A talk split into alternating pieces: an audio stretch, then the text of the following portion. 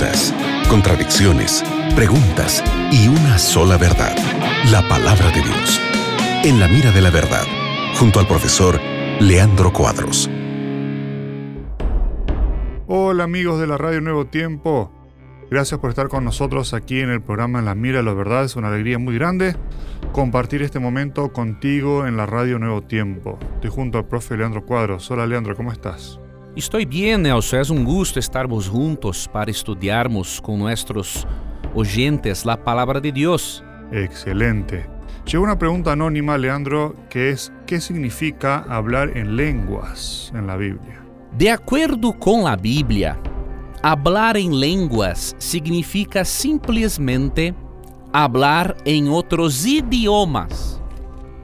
Como é possível evidenciar isso?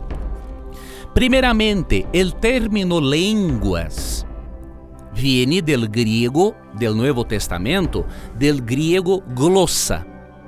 Glossa, amigo gente, significa idioma.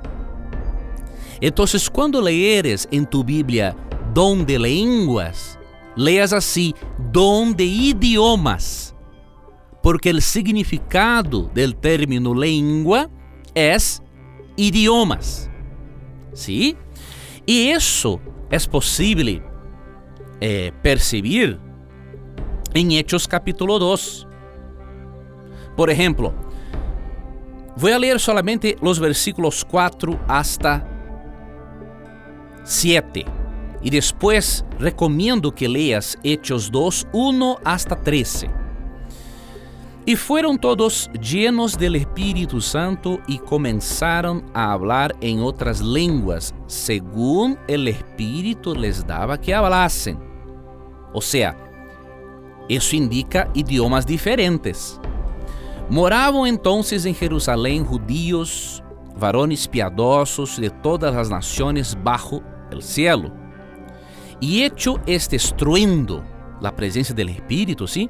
se juntó la multitud y estaban confusos porque cada uno les oía hablar en su propia lengua. ¿Percibistes? Los cerca de 120 discípulos que recibieron el Espíritu Santo y hablaron en lenguas, hablaron diferentes idiomas. Y el versículo 7 complementa: e estavam atônitos e maravilhados, dizendo: Mirad, não são galileus todos esses que hablam?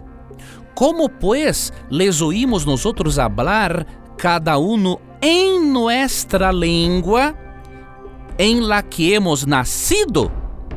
Não há dúvidas, amigo gente, el dom de línguas, tanto por el significado del término en el griego, quanto por el significado del dom em Hechos 2, é um dom de idiomas. É uma capacitação sobrenatural para predicar o evangelho em outro idioma, mesmo que a pessoa não tenha estudado tal idioma. Excelente, gracias Leandro por tu respuesta. Sigue en compañía de la Radio Nuevo Tiempo, en cualquier momento regresamos. Y te recuerdes que siempre que tengas coraje de preguntar, la Biblia tendrá coraje de responderte. Un abrazo, que Dios le bendiga.